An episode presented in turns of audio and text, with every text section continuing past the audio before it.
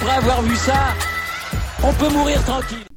Bonjour à toutes et à tous et bienvenue dans ce podcast pour discuter un petit peu de tennis féminin et plus particulièrement de Caroline Garcia qui a réalisé la plus grande performance de sa carrière en remportant le Masters, le titre le plus prestigieux de son palmarès. Le tournoi qui réunit les 8 meilleures joueuses de la saison, ça a été la plus forte.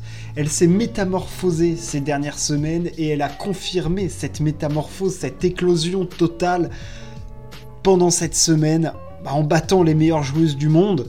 Euh, c'est une performance à noter qui est notable de la part de Caroline Garcia et qui restera en tout cas dans l'histoire du tennis français. Euh, chez les femmes, peu l'avaient fait. Amélie Mauresmo l'avait réalisé. Chez les hommes, on n'en parle même pas. C'est une, enfin, c'est quelque chose qu'on n'envisage même pas. Caroline Garcia l'a fait. C'est juste euh, fantastique et on est obligé d'en parler parce que c'est une performance, je trouve, dont on ne parle pas assez. Déjà, rien que sa présence au Masters est fantastique, mais alors le parcours qu'elle fait, c'est, je veux dire, c'est au-delà des attentes et des espérances. C'est juste fantastique d'arriver à faire ça. C'est extrêmement fort, mentalement, tennistiquement. Enfin, je veux dire, le, ce que devient Caroline Garcia est absolument incroyable. Euh, pour revenir un petit peu du coup sur son parcours et après on discutera un petit peu plus de la globalité de ce que ça représente. Euh, Caroline Garcia était du coup dans le groupe de Iga Coco Gauff et Kazatkina. Euh, elle avait perdu face à Iga Swiatek et elle avait une finale face à Kazatkina qu'elle a gagné au bout du suspense. 7-6 dans le troisième set, une perf de, de, malade, un match de mutant avec une tension énorme, mais une Caroline Garcia qui, ne démord pas de son plan de jeu qu'elle a mis en place euh, depuis euh, quelques semaines maintenant et qu'il a mené avec ce titre à Cincinnati bien évidemment, cette demi-finale à l'US Open, c'est-à-dire hyper agressive. Un jeu au filet très sûr, on le sait, on connaît ses qualités au filet, hein, c'est une joueuse de double hors pair, et surtout cette puissance de fond de course, cette faculté qu'elle a à ne pas laisser respirer ses adversaires elle est toujours de l'avant avoir des frappes très lourdes, très pures. Euh, c'est très impressionnant ce qu'elle est sur le, terrain. Enfin, je veux dire, c'est vraiment quand elle est comme ça, c'est, son potentiel est sans limite, très honnêtement. Et euh, elle a gagné cette finale face à Kazatkina et ça l'a lancée ensuite. Elle a détruit Maria Sakkari et en finale, c'est une finale qui est mais qui est maîtrisée, mais telle une numéro 1 mondial. Enfin, vraiment, telle une personne qui maîtrise complètement son sujet. Elle claque 10 aces, dans le tie-break, elle met 6 points de suite.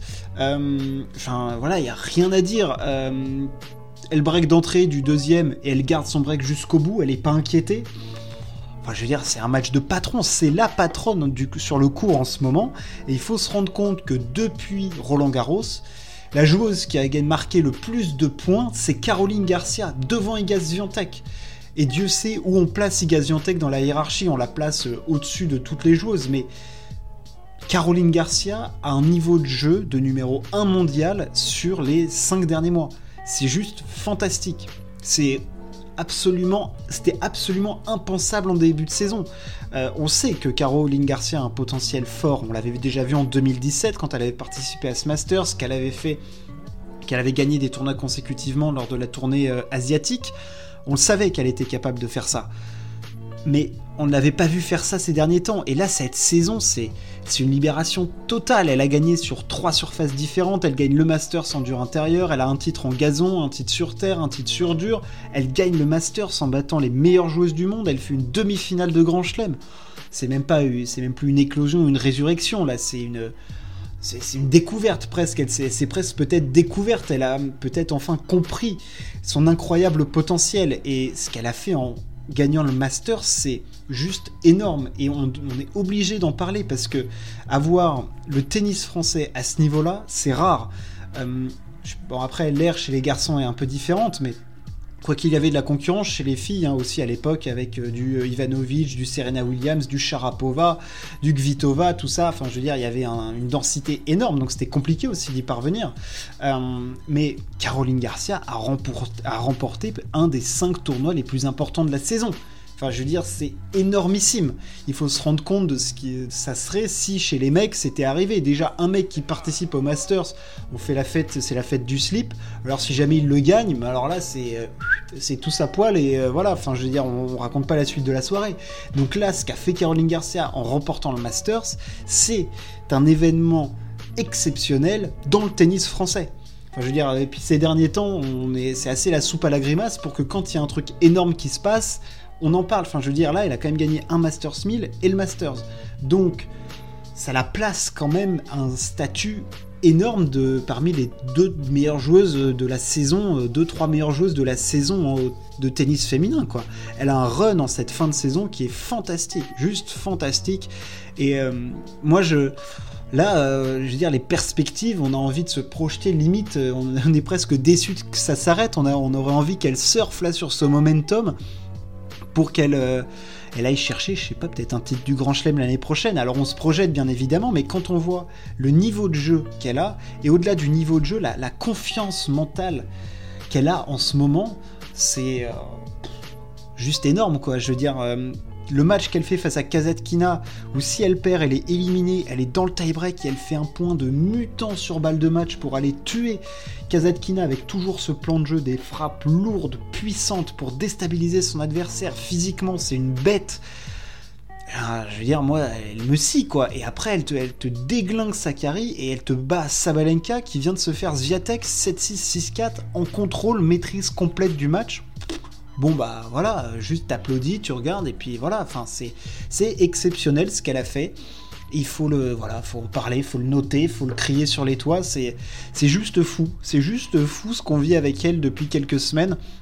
Elle nous avait déjà pas mal fait vibrer du côté de l'US Open avec cette demi-finale où on se mettait à rêver, mais alors là, avec cette confirmation en plus, je peux te dire qu'en Australie, je vais l'attendre au tournant de chez tournant parce que j'ai l'impression que sur dur, elle fonctionne quand même plutôt très bien.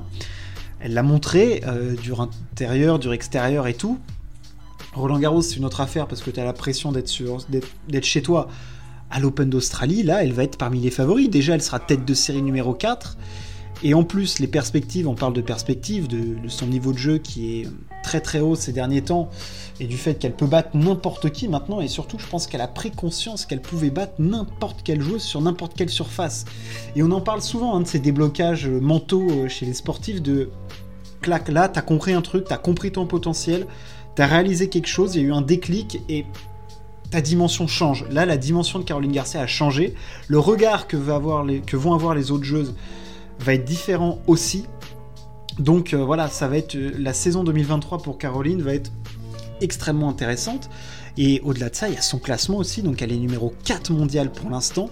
Et jusqu'à Roland Garros 2023, elle a 395 points à défendre.